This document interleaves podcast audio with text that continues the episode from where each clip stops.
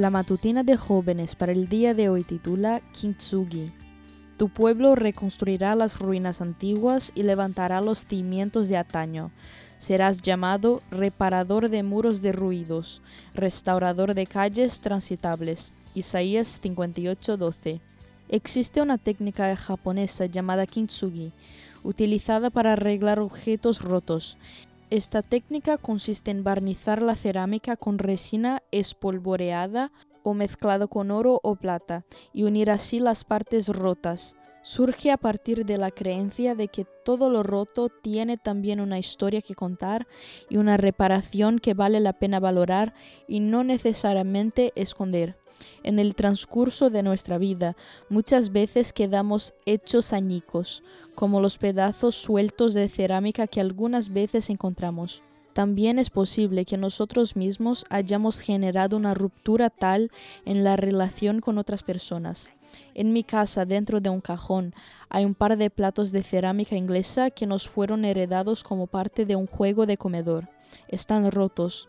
Como son una herencia familiar, han quedado a la espera de ser pegados de alguna manera. Muchas vidas heridas también han quedado olvidadas y guardadas sin aparente restauración.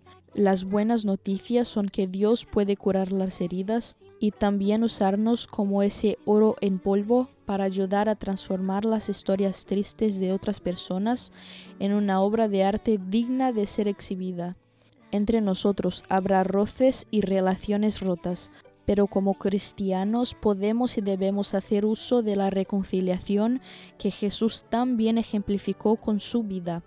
Nuestra mejor versión será la que muestre la inconfundible obra del Maestro en medio de nuestros pedazos rotos.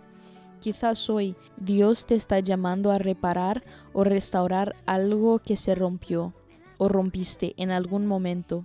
Gracias a Cristo se proporcionan al hombre tanto restauración como reconciliación.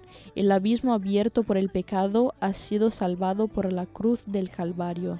Ya hablaremos un poco más acerca de la reconciliación, pero hoy puede ser un buen día para pensar con qué persona podrías usar kintsugi. Te animo a que busques fotos en internet para ver cuán hermosos quedan estos artefactos después y le pidas sabiduría a Dios para usar su milagrosa técnica en tu vida y en la de los demás. Esta fue la matutina de jóvenes para el día de hoy desde Bilbao.